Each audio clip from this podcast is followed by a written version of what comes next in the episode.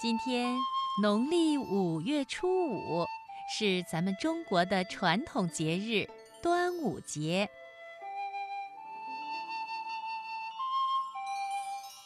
端午节也称为端阳节、重五节、龙舟节、正阳节等等，是中国民间的传统节日。端午节与春节、清明节、中秋节。并称为中国民间四大传统节日。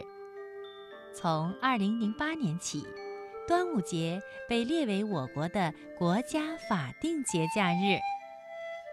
2009年9月，联合国教科文组织正式批准把端午节列入人类非物质文化遗产代表作名录。端午节。成为中国首个入选世界非遗的节日。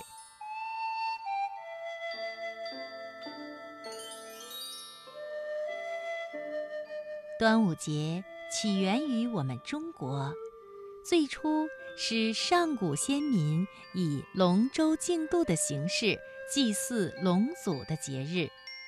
后来呀，因为传说。战国时期的楚国诗人屈原在端午抱石跳汨罗江自尽，人们就把端午节作为纪念屈原的节日。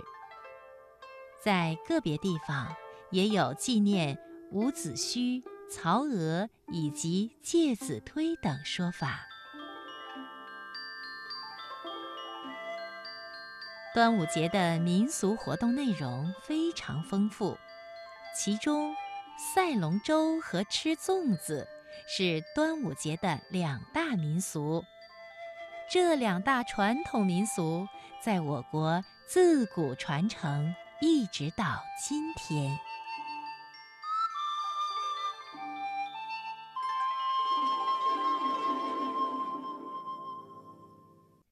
咱们小朋友喜欢过端午节，就是因为五月五有一个绝对不能少的民俗——吃粽子。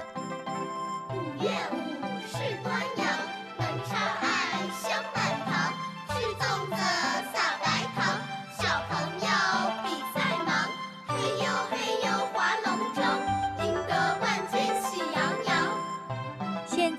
们听到的这首童谣。名字叫五月五，我们中国的小朋友们都吃过粽子。正晶姐姐小时候喜欢吃我奶奶包的粽子，里面是有红枣的。对了，我也喜欢吃有鸭蛋黄的粽子。香满堂，吃粽子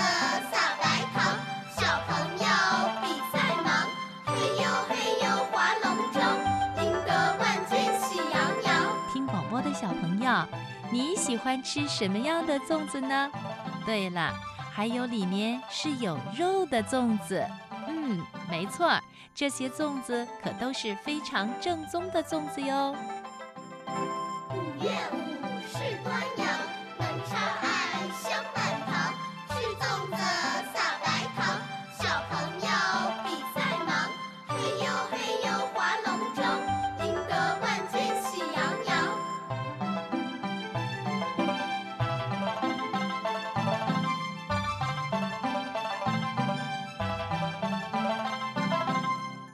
一首好听的童谣《五月五》之后，接下来正晶姐姐要和小朋友们说一说我国的粽子了。粽子是咱们中国一种非常古老的传统食品，它的历史悠久，种类繁多。据记载，早在春秋时期，就有用茭白叶包黍米。做成牛角状的食物了，这种东西叫角黍。还有一种是用竹筒装上米，密封好以后用火烤熟，被称为筒粽。到了东汉末年，用茭白叶包黍米的食物被做成了四角形。它的样子就更像咱们现在的粽子了。到了近代，粽子被正式定为端午节食品。从此以后，粽子这种食品呀，就一代一代的传了下来，而且是越做越好，越做越好吃，越做花样也越多了。比如红枣粽、豆沙粽、松仁粽、胡桃粽、蜜饯粽等等。大诗人苏东坡就有。十余粽里见杨梅的诗句，到后来呢，南方的一些地方还出现了肉粽。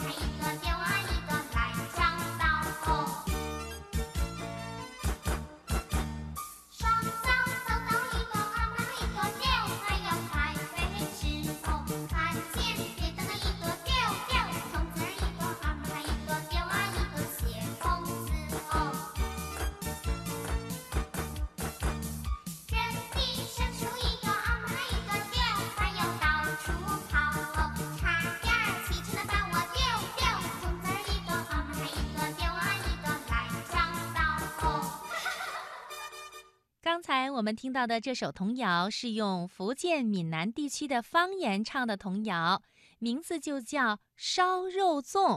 哎，有的小朋友说了：“正晶姐姐，你的粽子我们没吃到，童谣也没听懂啊。”嗯，听广播的小朋友别着急呀。现在呢，正晶姐姐先用普通话为你们说一遍这个童谣。然后再和央视的小鹿姐姐一起唱一遍这个童谣：烧肉粽，烧肉粽，包粽叶，想吃肉粽要趁热，三尖六角解开看，掺香菇，掺虾米，有卤蛋，有莲子，红烧肉不油腻，炒熟米呛破鼻，还没吃口水滴。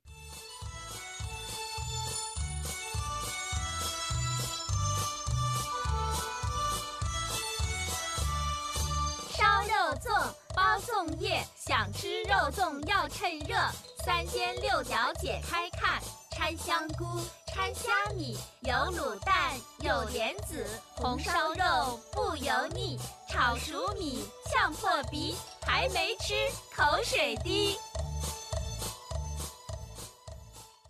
吃过了粽子，接下来正晶姐姐要和小朋友们说一说端午节另一项最主要的民俗活动了。对，就是特别有气势的划船比赛——赛龙舟的活动。赛龙舟是端午节一项最主要的民俗活动之一，在我国各地举办的赛龙舟活动也是各有特色、非常有气势的。下面我们一起来听一首气势恢宏的歌曲，名字就叫《划龙舟》。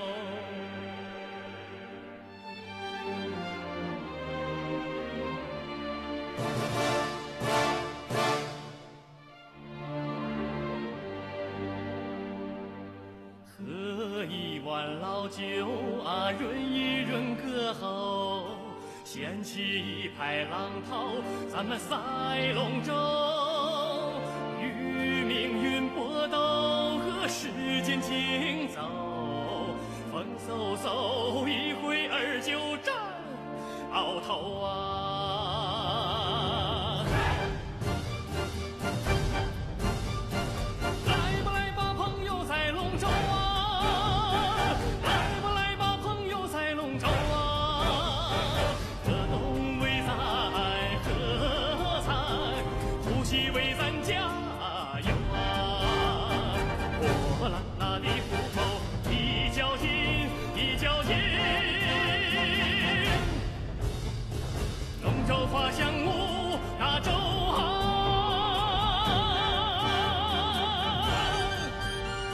赛龙舟是端午节最重要的节日活动，在我国南方地区普遍存在，在北方靠近河湖的城市也有赛龙舟习俗，不过大部分是划旱龙舟、舞龙船的形式。每到龙舟竞渡的时候，河边两岸站满了观战的人们，大家都为自己的船队鼓劲儿加油，热闹非凡。汗水铺一成锦绣雄赳赳同舟共济争上游啊。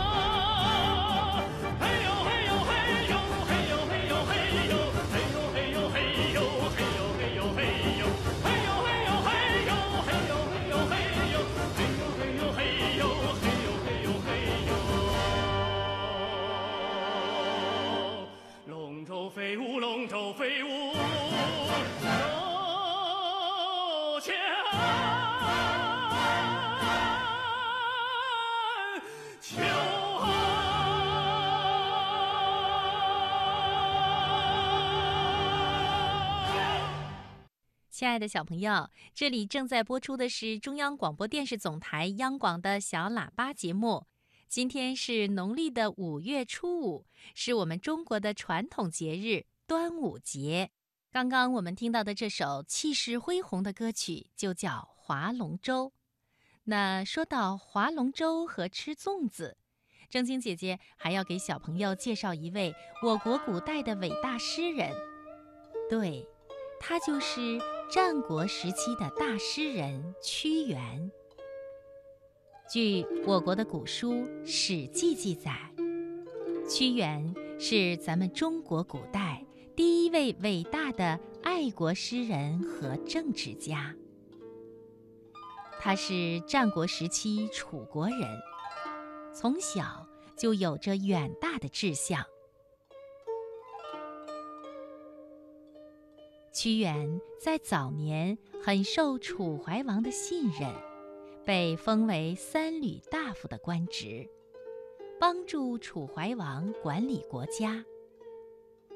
屈原主张对内选有才能的人来管理国家的大事，还要制定法律；对外要联合齐国一起抗秦，保卫自己的国家。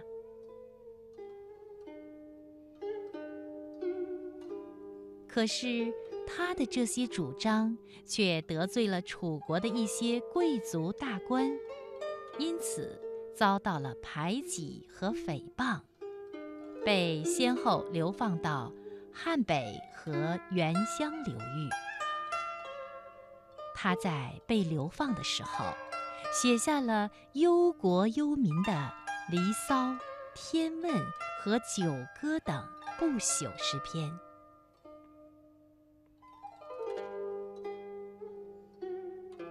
公元前二百七十八年，秦军攻破了楚国的京都。屈原不忍舍弃自己的祖国，在五月初五写下了绝笔之作《怀沙》以后，抱石投汨罗江身死。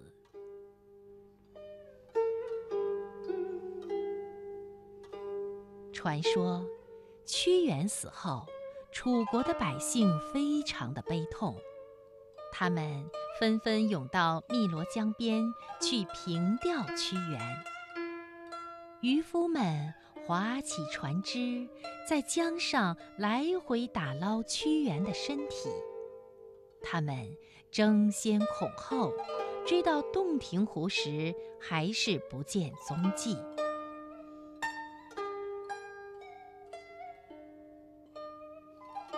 从那以后，每年的五月初五，人们就用划龙舟来纪念屈原。人们借着划龙舟驱散江中的鱼，以免鱼儿吃掉屈原的身体。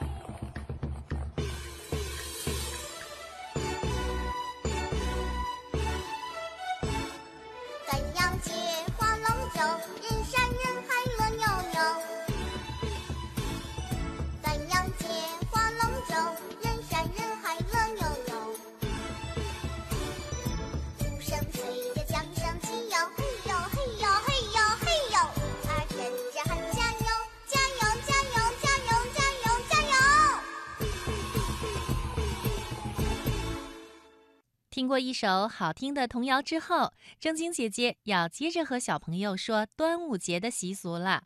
和其他传统节日一样，端午节除了赛龙舟、吃粽子以外，还有配香囊、挂艾叶菖蒲、喝雄黄酒的习俗呢。那有的小朋友问了，为什么要配香囊呢？对呀，我们小孩子最喜欢配香囊了。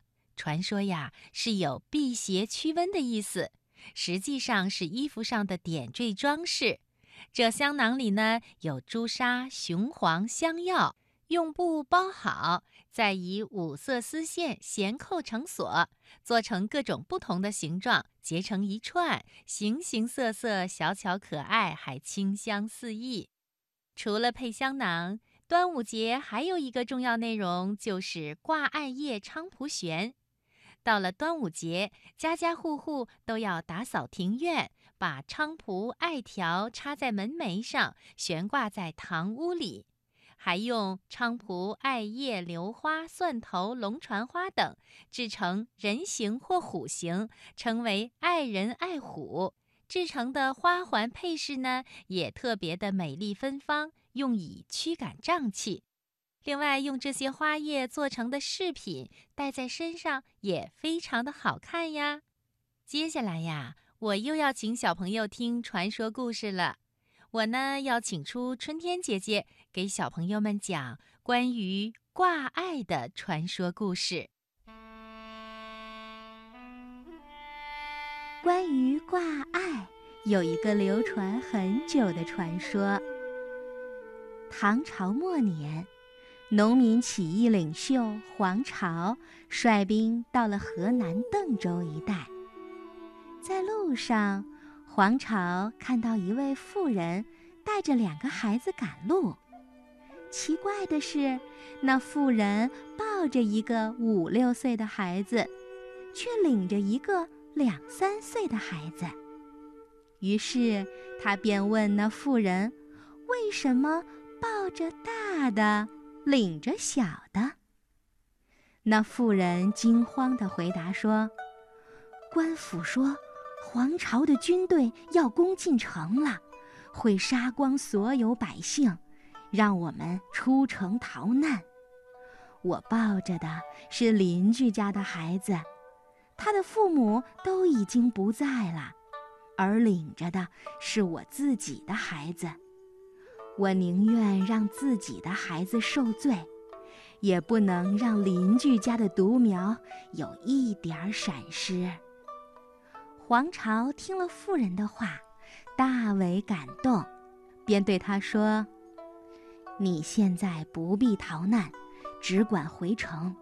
黄巢的军队只会杀贪官污吏，不会为难穷苦老百姓的。”说着，他从路边扯下一把艾草，递给了那位妇人，说：“回城吧，暗中传话给贫苦的百姓，让他们在自家的门上插上艾草。只要有了这个标志，皇朝的军队一定不会侵犯你们的。”那妇人听了之后，连忙赶回家中。两天之后，正好是端午节，皇朝的军队杀进了城门，门口上挂有艾草的穷苦人家，不仅受到了保护，还分得了粮食。后来呀，挂艾就成了端午节的一个习俗。虽然这只是传说。但是其中呀，也蕴含着先人们对平安富足生活的向往。在我国的一些地区，端午节会给孩子穿上五毒肚兜。什么是五毒肚兜呢？它是一般由姥姥家送来的，在大红的肚兜上绣了蛇、蝎、蜘蛛。壁虎、蛤蟆五种毒物，在旧时呀，不满周岁的孩子一般都会有一件这样的衣服，代表着以毒攻毒。穿上它，孩子就不会受到这些毒虫的侵害了。这也是家人的一种祝愿，希望孩子平平安安、健健康康的。